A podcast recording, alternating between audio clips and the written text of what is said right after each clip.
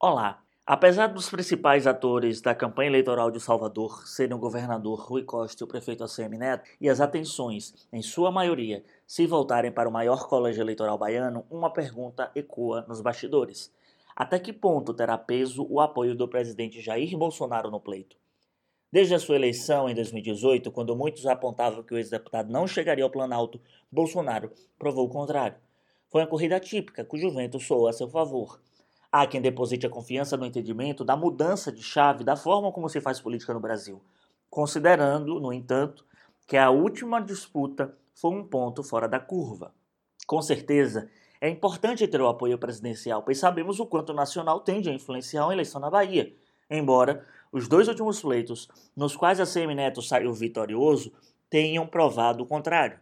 O democrata surfou nas urnas em períodos petistas nos governos federal e estadual e teve vitórias acachapantes que o diga 2016.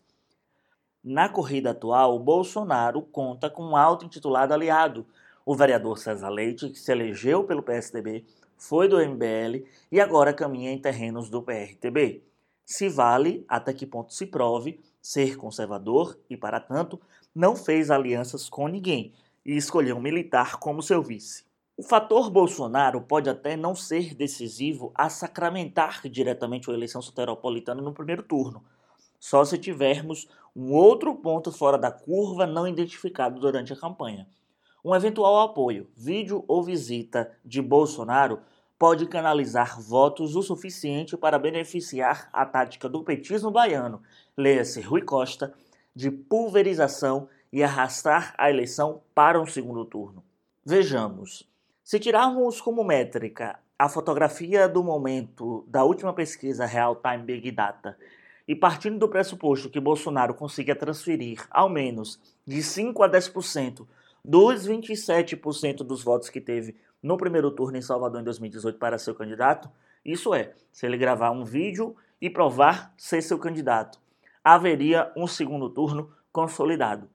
Por outro lado, mantendo-se ausente, neutro, como pretende fazer nas demais cidades no primeiro turno, e foi alvo feroz de críticas de aliados de primeira hora, Bolsonaro pode favorecer a tomada da prefeitura em primeiro turno, mas de um candidato que não se auto-intitula da sua base, cujo criador, publicamente, entra na rota de colisão com pensamentos ideológicos e, mais uma vez, nos holofotes, não faz questão alguma de tê-lo ao seu lado pois teme prejuízos maiores em 2022. O peso do presidente pode atrapalhar ou ajudar, dependendo da ótica daquele que convém. Nunca foi decisivo, mas tende a movimentar a balança.